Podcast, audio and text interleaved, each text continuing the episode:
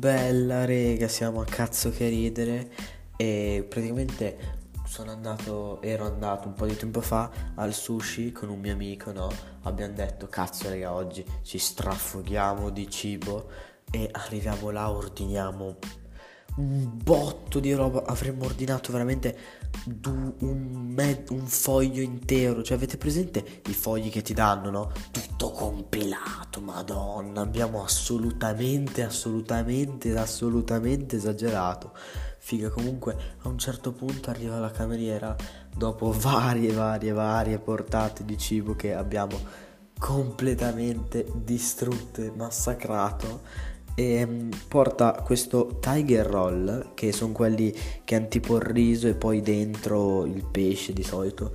Dentro aveva del merluzzo, no, sembrava tipo salmone cotto tagliato, però cotto al vapore.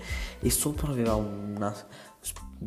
aveva del salmone scottato. E io, raga, vi giuro, l'ho guardato, ho guardato il mio amico e gli ho detto chi cazzo l'ha ordinata questa merda?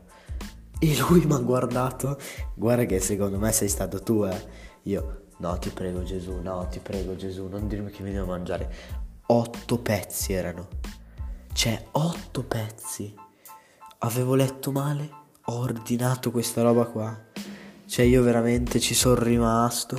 Poi ne ho assaggiato uno ho smesso, cioè non, non, dico che l'ho sputato solo perché eravamo a cena e era, edu- era maleducazione sputarlo, però raga non si può, cioè ma che roba mandato?